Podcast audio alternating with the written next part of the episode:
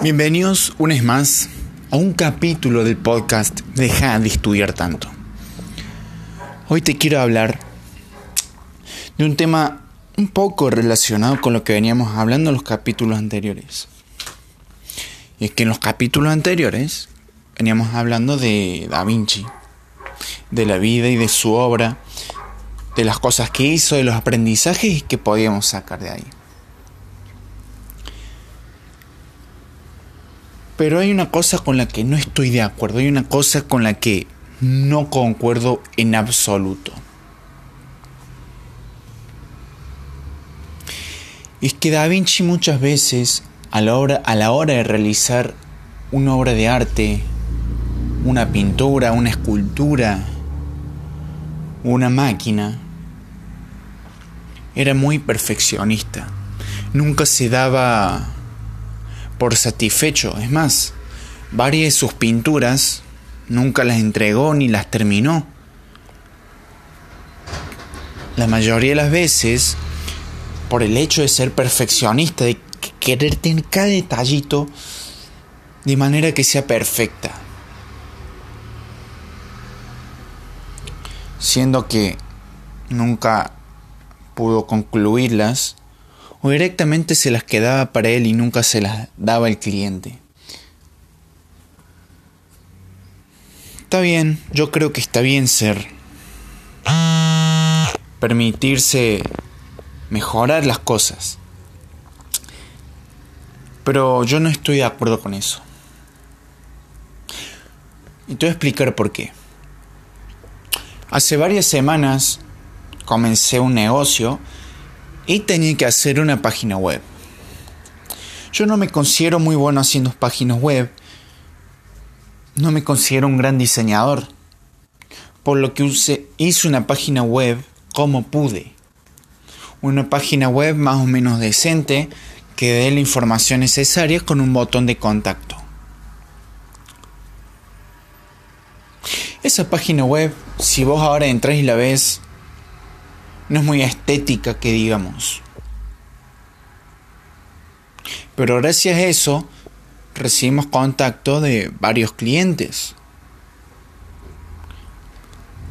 Que de lo contrario, si yo hubiera sido perfeccionista y nunca hubiera querido terminar esa página web, estaría ahora mismo todavía haciendo la página web y no habría recibido ni un contacto de, de ni un cliente. Por eso estoy en contra del perfeccionismo.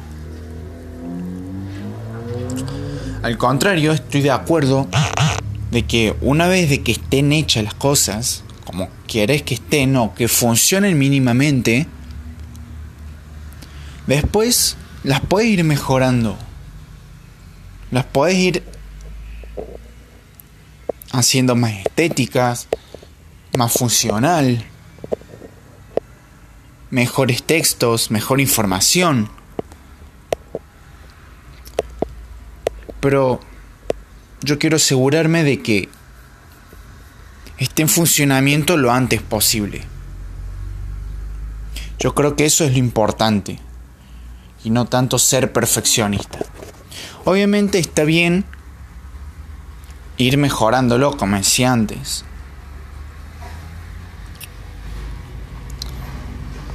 Asegurarnos de si ahora que esté estética, que esté más linda y todo eso, todo eso estético y lindo, sí, pero para más adelante.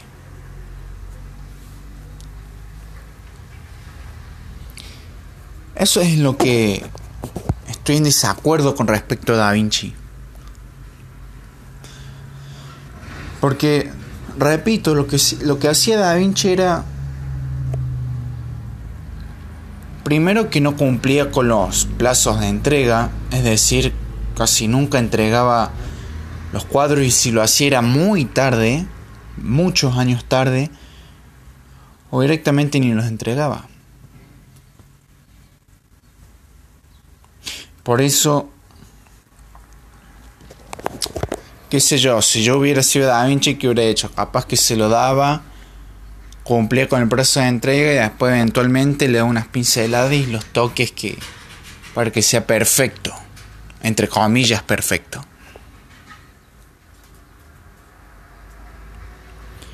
Pero es eso. Simplemente yo creo que es hacer que funcione y una vez que funciona, le va dando los detalles, le va dando las mejoras.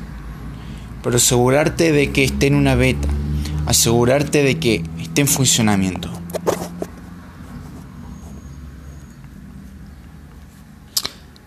Y como conclusión general del episodio, simplemente quiero dejar que como enseñanza de aprendizaje, no solo lo de Da Vinci, sino también en rasgos generales, que comparemos nuestras experiencias con los libros, que comparemos lo que vivimos con los libros y preguntarnos, ¿Esto lo viví alguna vez? ¿Estoy de acuerdo con esto? ¿Alguna experiencia que tuve? ¿Está de acuerdo o está en contra con esto?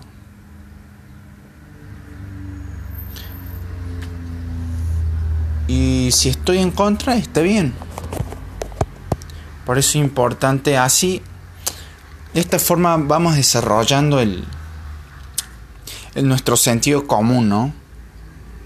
Para ir para no actuar como nos dicen que actuemos, sino que ir actuando desde nuestra experiencia,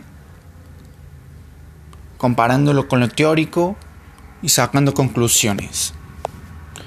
Yo creo que esa es una muy buena forma de trabajar y que así es como trabajaba Da Vinci también. Tenía experiencias, creaba hipótesis, Después volví a tener experiencias y sacaba otras hipótesis.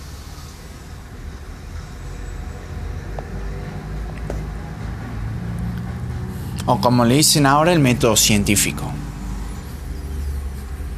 Así que bueno. Eso es todo por hoy. Espero que realmente te haya gustado y hayas disfrutado el capítulo de hoy. Yo soy Nabo Sánchez, presentador del podcast Deja de estudiar tanto. Ahora sí, sin más nada que añadir, me despido. Te quiero mucho, nos vemos y chao.